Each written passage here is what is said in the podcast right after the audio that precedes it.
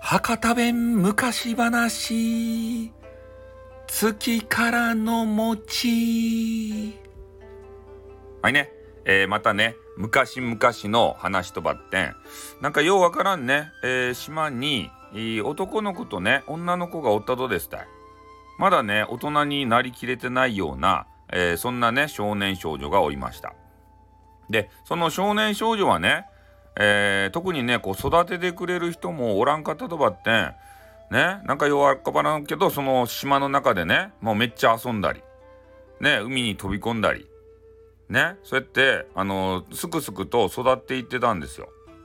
で、えー、その子供たちをね育てよったのが月の神様ですた。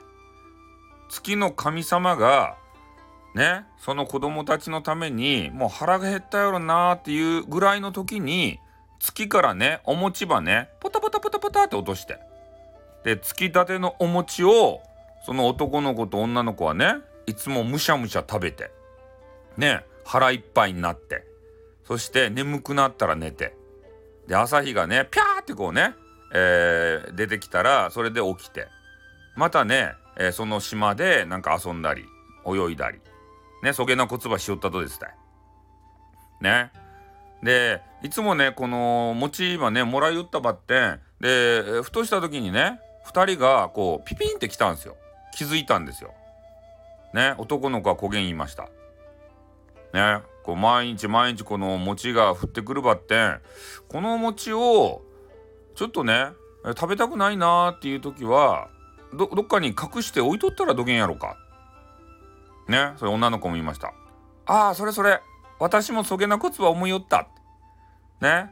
腹がいっぱいでなんか食べたくないなーっていう時もあるしなんかもっと遊びたいなっていう時はねこう食べたくないっていう時もあるしこう眠たいなっていう時もね食べたくない場合があるとですたい。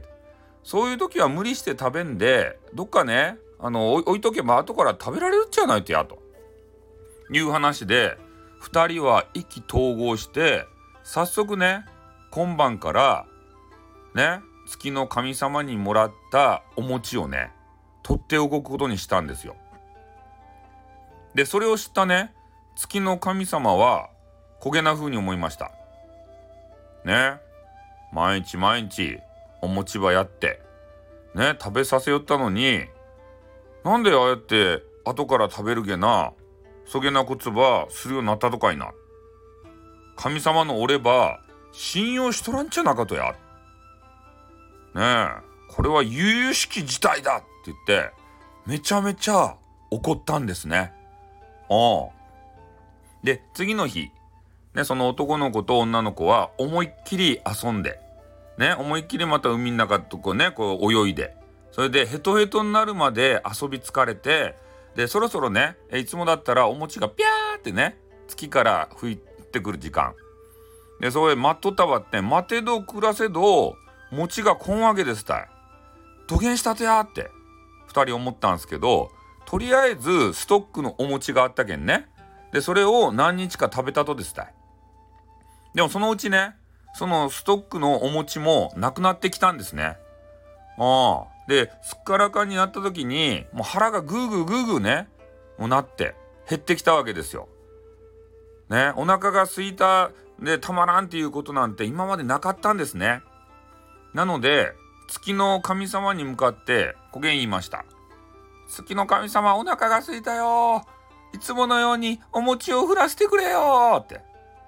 2人で言ったっちゃけどね月からはお餅がその時はねあの降ってくることなかったですでもその次の日もまた次の日ももう永遠にねお餅が降ってくることはございませんでしたで2人はねもうめちゃめちゃ腹が減ったけんシャン中けんねえ海に潜って魚ば取ったり貝ば取ったりで山にね行ってから変な木の実とかねあの根っことか、えー、取ってからでそればどげんかしてねあの食べ出したんですね。